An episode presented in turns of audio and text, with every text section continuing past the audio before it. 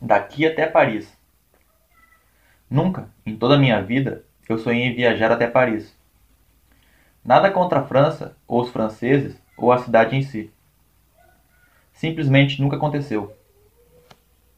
Talvez eu esteja ocupando excessivamente a cabeça com os pensamentos sobre levantar da cama quando o alarme toca, tomar banho, escovar os dentes, escolher uma calça, pegar um ônibus, sentar em uma cadeira e ficar lá, fazendo coisas que eu não queria fazer, ouvindo pessoas que eu não queria ouvir, levantando de vez em quando para beber água e tentando me lembrar de continuar respirando. Você decide se isso é bom ou ruim. E mesmo nos momentos em que eu penso em sair de lá, que são a maior parte do tempo, Paris nunca veio à minha mente.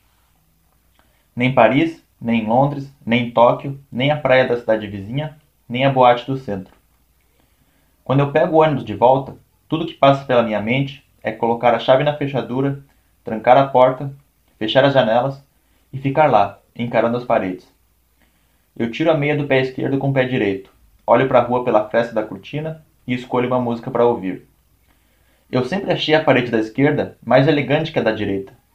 Talvez seja coisa da minha cabeça. Eu aumento o volume e me ajeito confortavelmente. Paris não chega aos pés desse lugar.